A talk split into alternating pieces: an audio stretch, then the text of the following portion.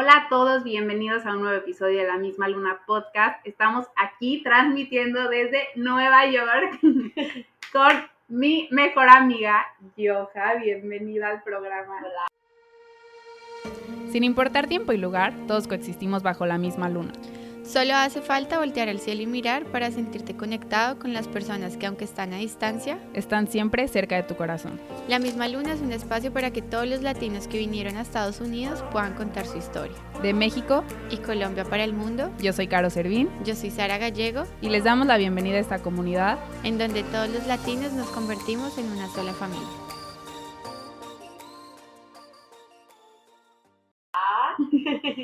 Pues a Yoja la conocí cuando estuve viviendo aquí seis meses, hace como un año y medio.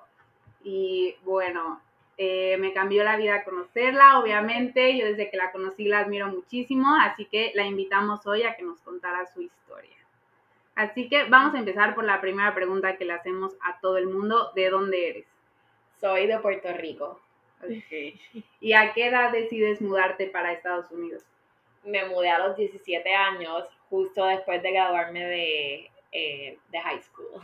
¿Y desde que tú eras muy chiquita tenías esta idea de que querías vivir aquí? Sí, yo siempre desde que tenía como 10 años le decía a mis papás que nunca quería quedarme en Puerto Rico ni siquiera para hacer el bachillerato ni para estudiar. Este, y siempre mi plan era, o sea, estudiar en una universidad americana. Y cuando te gradúas de high school, te vienes a estudiar para acá. ¿A dónde llegas? Pues terminé en Dayton, Ohio, o sea, de todos los países, de todos los estados en Estados Unidos, no sé cómo terminé ahí. Este, pero básicamente fue porque, o sea, yo estaba buscando a varias universidades como que, que estaba interesada, que tenían un buen business school y solicité a un montón, incluyendo universidades aquí en Nueva York. Este, y solicité a Maryland, este, a un montón de universidades. Y de ahí, este, pues en el proceso de, de la búsqueda de universidades, encontré, o sea, conocí a una persona que estudió en Dayton, en University of Dayton, y ella era, o sea, eh, también era puertorriqueña y de ahí me introdujo a la universidad y pues el resto es historia. O sea, fui a visitar y me encantó, este, me dieron una beca, este, me dieron varias becas, pero me dieron una beca por, este, por excelencia académica, este, y lo demás pues fue financiero, pero básicamente me cubría el gasto entero de los cuatro años de la universidad. Este, pues, obviamente era una universidad privada que sí necesitaba ayuda porque si no, no había manera de que mis papás me podrían ayudar a pagar, o sea, 50 mil dólares al año. Así que logré estar allí y pues sí, estuve cuatro, bueno, tres años este, y un año en España estudiando abroad. ¿Y qué estudiaste? Estudié administración de empresas este, con una concentración en international business y mercadeo. Wow, cuéntanos un poquito de cómo es para los puertorriqueños, como qué tanto se escucha que ellos se quieran mudar de Puerto Rico a Estados Unidos, porque pues son americanos también. Sí, pues es un proceso, o sea, es bastante complejo y muchas veces la gente no lo hace por miedo, porque pues Puerto Rico es una ciudad bien pequeña donde todo el mundo se conoce y es fácil mantenerse como en una burbuja de hacer lo que tus papás hicieron y básicamente la mayoría de la gente se queda estudia estudia high school en Puerto Rico, después usualmente como que tienen el plan de quedarse o ir a la escuela de medicina en Puerto Rico, eh, seguir el paso de sus padres. So, es un tema un poco complejo porque también la educación en Puerto Rico es mucho más económica que venir acá a los Estados Unidos. Entonces la mayoría de la gente pues si no reciben ayuda económica es imposible poder mudarse a menos que obviamente tengas dinero. Entonces, pues es un proceso, pues especialmente en las escuelas privadas, donde obviamente pues la gente, pues la educación es un poquito, o sea, mejor que decir una escuela pública, del sistema público de Puerto Rico, de verdad que no es el mejor. Así que este, estar en una escuela privada, pues creo que aprendí mucho, todas mis clases eran en inglés, que también es otro reto que, pues al ser, eh, a pesar de que somos americanos, igual el reto del inglés. O sea, usualmente, a menos que estés en una escuela bilingüe, no te enseñan inglés, o sea, te enseñan lo básico.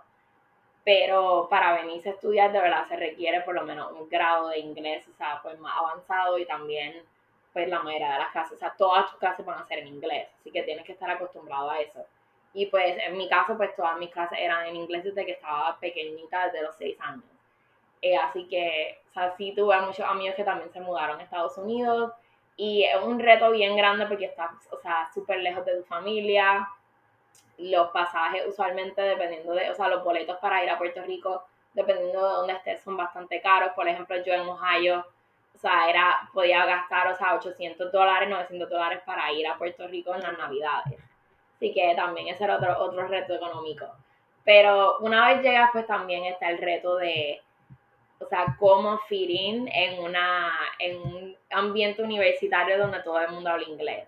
O sea, y básicamente somos la minoría. A pesar de que somos americanos, somos minoría. Así que es, es también, pienso que es un poco, o sea, challenging, pues, ese aspecto, pero una vez te adaptas es súper fácil hacer amigos, encontrar pues tu propio grupo de amistades, este, buscar lo que te gusta, este, pues sí. Sí, ese es un punto que quería tocar. Ustedes como puertorriqueños, ¿qué tanta parte de su identidad dirías que es como la parte americana y qué parte es la parte latina?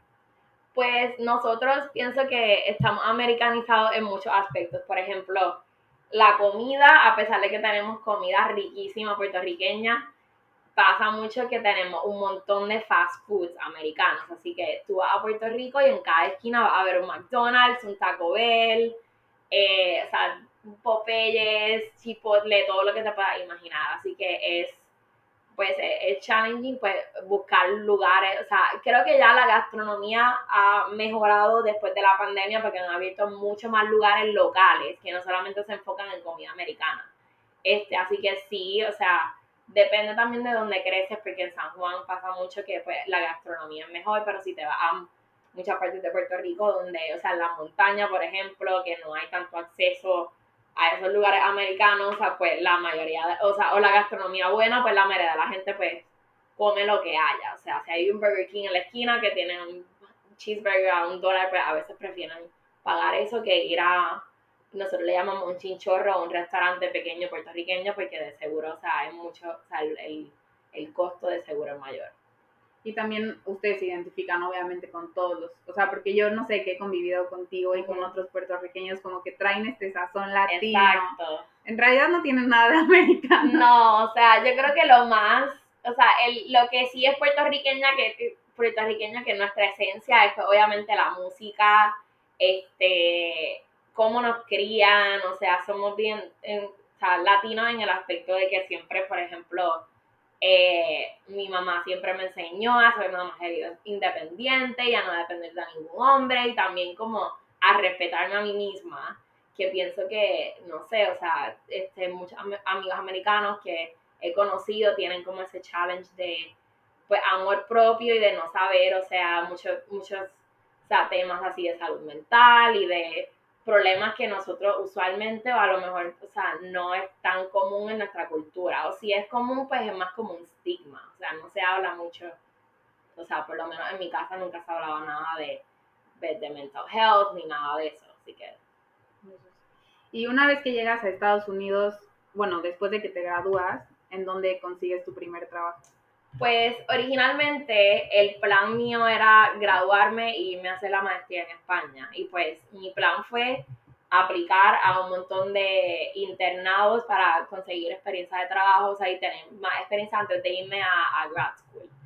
Y pues terminé, empecé a solicitar a un montón de lugares. Este, yo ya sabía que quería estar en el mundo de advertising y, y mercadeo. Así que empecé a solicitar un montón de mis compañías como que top, o sea, agencias top en todas partes del mundo, básicamente. O sea, yo solicité hasta en Londres. O sea, yo solicité en Londres, en, España, donde era originalmente donde quería hacer el máster. Solicité en Los Ángeles, en, en, Nueva York, o sea, donde estoy ahora mismo, pues solicité a un montón de las agencias que siempre era mi sueño trabajar para ellas y me entrevisté con varias de ellas este, y así fue que terminé aquí. O sea, empecé como un internado en Nueva York, en este, Havas, se llama, que es una de las agencias más grandes como que mundiales. Empecé ahí y terminé, pues, básicamente como que trabajando en, una, en esa agencia. Y de ahí, pues, resulta que el CEO de la agencia estudió en mi universidad. Así que me hice súper amigo de, de, él y fuimos, este, fuimos a almorzar y todo y él me empezó a hablar de, pues, como de su experiencia en la industria y pues de su recomendación de lo que yo debería hacer, o sea, más como pues con mi máster y todo lo que, y los planes futuros. Fue como tu coach. Sí, exacto, sí, fue como mi mentor.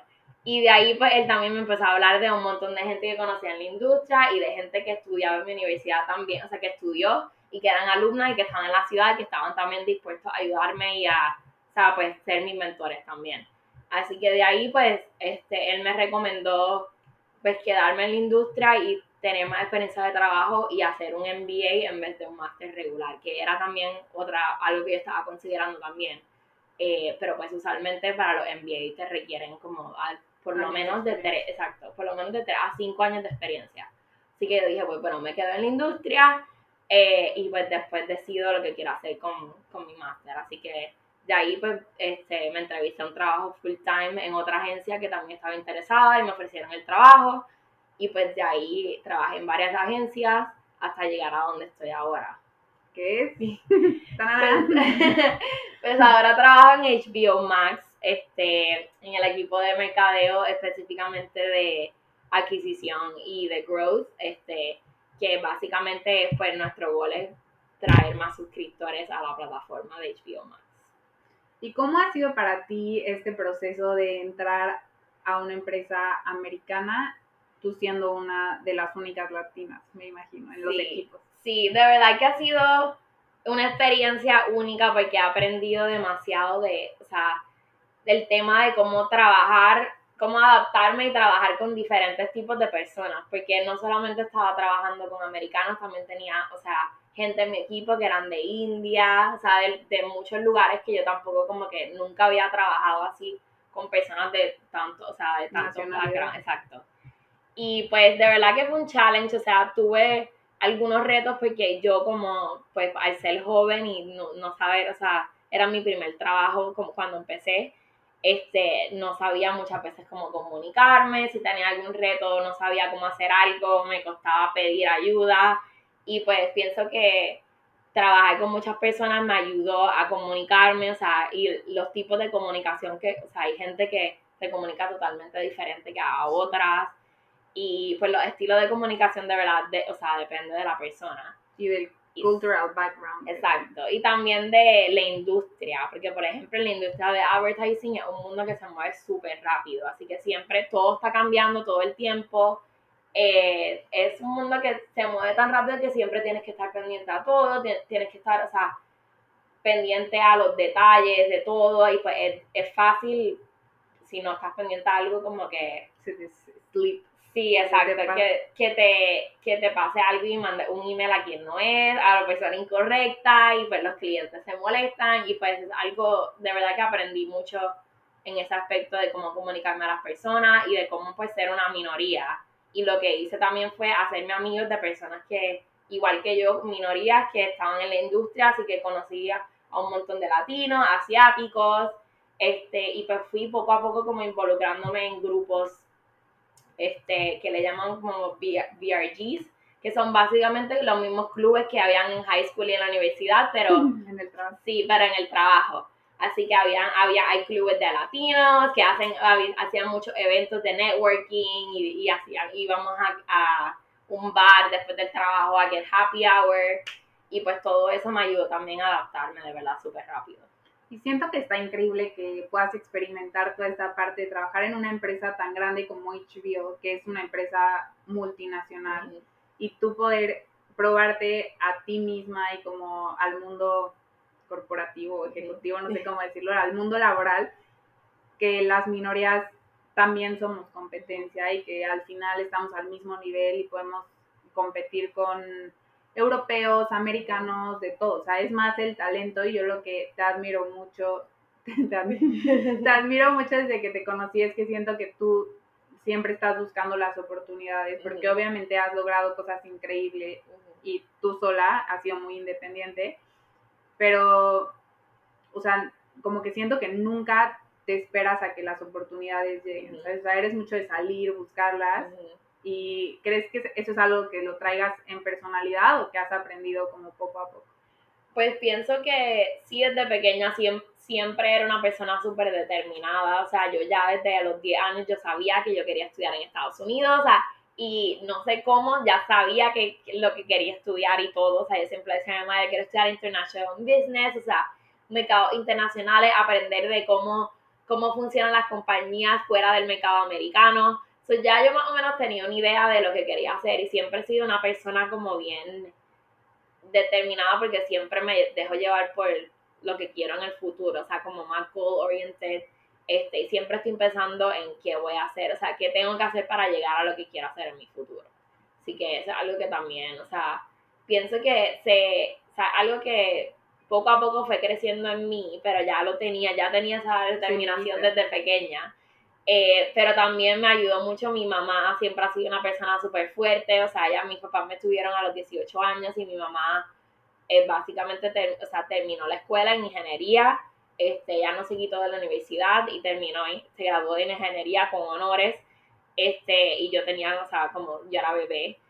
Y de ahí ella siempre me enseñó a siempre, o sea, hacer lo que sea para, para cumplir mis sueños, nunca dejar, ni, o sea, no dejar que ningún obstáculo me detenga y ninguna persona tampoco, o sea, he pasado por muchas situaciones que básicamente siento que me están bloqueando como que lo que quiero hacer, pero siempre sigo tratando, o sea, y me ayuda también que piense que soy una persona súper positiva, o sea, si me pasa algo mal, o sea, algo malo o algo, algún obstáculo, siempre pienso en la manera de, Darle de seguir, exacto.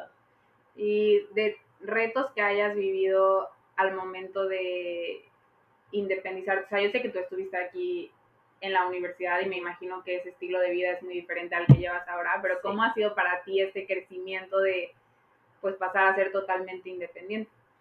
Pues de verdad que fue, o sea, yo siempre trabajé desde que estaba en la universidad y pues con eso fue, básicamente con eso era que me pagaban mis gastos personales, o sea, mi mamá siempre me decía, o sea, nosotros te vamos a apoyar en la parte económica mientras estés estudiando para tu, o sea, para tus gastos escolares, pero si quieres algo personal, si quieres comprar ropa, porque mi mamá siempre sabía que siempre me gustaba comprar ropa y tenía un shopping addiction, so ella me, me decía, o sea, si quieres comprarte tú la comida y quieres comprarte ropa, pues eso te lo sale de tu bolsillo. Así que yo siempre trabajé desde mi primer año de la universidad y pues pienso que también es, o sea, algo que se puede manejar, pero tienes que estar, o sea, bien como organizada, o sea, y saber en qué gastar y en qué no gastar, porque es bien fácil, o sea, mudarse a una ciudad nueva, querer comprar todo, o sea, salir todos los fines de semana, o sea, aquí en Nueva York todo es bien caro, así que es fácil gastar en una noche de 100 a 200 dólares en nada más en tragos.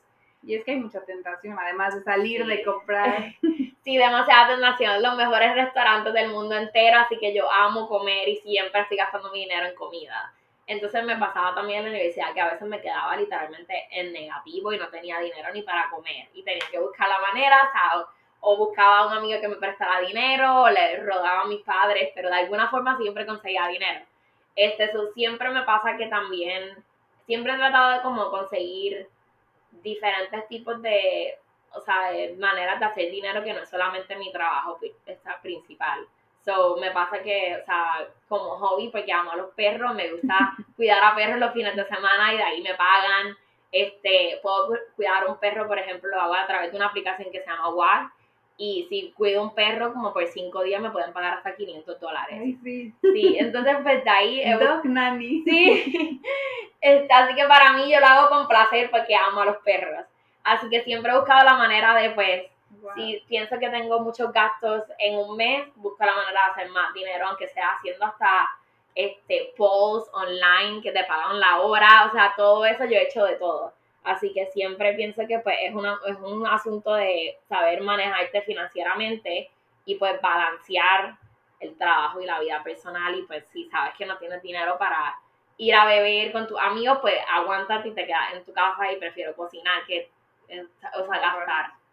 Pero eso que dices se me hace muy interesante y quiero como enfatizar en ese tema porque he estado viendo eh, muchos TikToks y escuchando muchos podcasts en donde dicen que cuando tú quieres tener cierto estilo de vida y poder gastar cierto dinero, es justo eso que tú dices, como mejor buscar maneras extras en la que puedas hacer dinero para poder vivir lo que realmente quieres vivir, obviamente siendo responsable y no saliendo a gastar el dinero que no tienes, a limitarte y decir, ah, no, bueno, este es mi sueldo y punto, ya es lo único que tengo para gastar.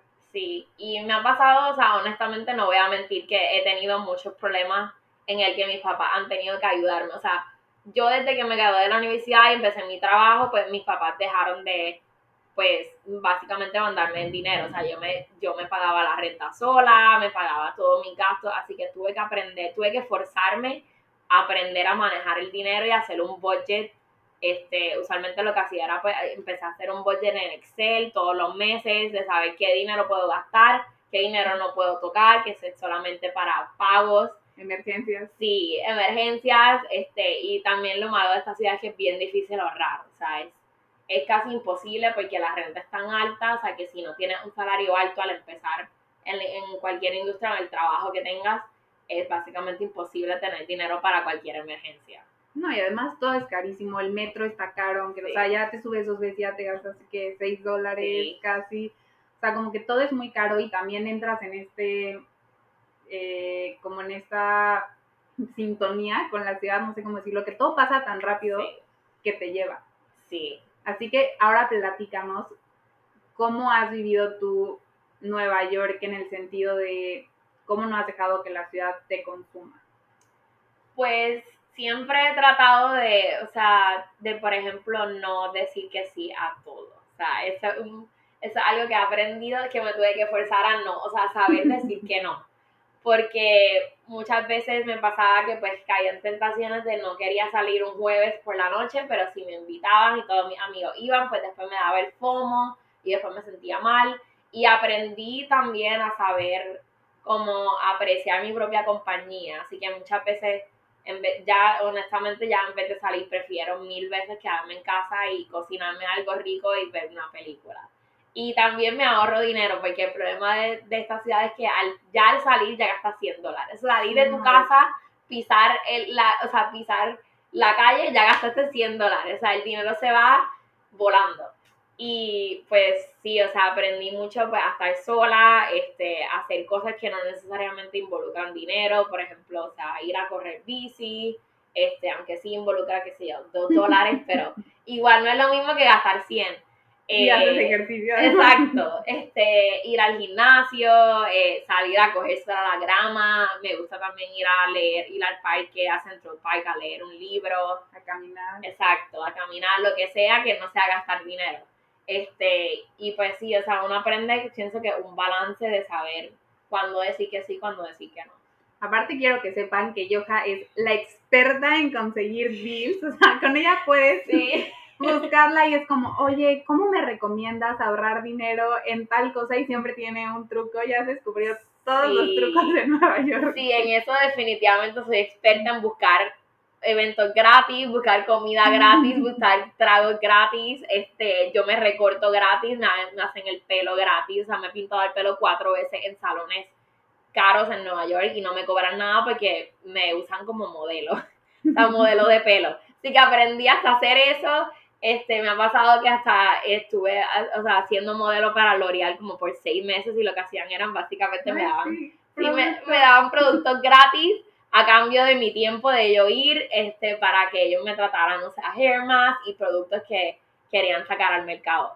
Así que de verdad que también es, depende de cómo te, o sea, hay que saber buscar las oportunidades, como dijiste antes, y no quedarte pues estancada y frustrada porque no tienes dinero. O sea, hay que saber buscar, o sea, buscar las maneras de ahorrar y pues tener un balance de cuándo, cuándo salir y cuándo quedarte en tu casa y cocinar en vez de gastar en un restaurante. Que si cada vez que sales es un dinero. Sí, Y más aquí que un drink son como 16 dólares. sí, o sea, mínimo, o sea, nada más salir con tus amigos, o sea, no, si expreso martini, si de 20 en 20 ya gastas 100, sin taxi tip.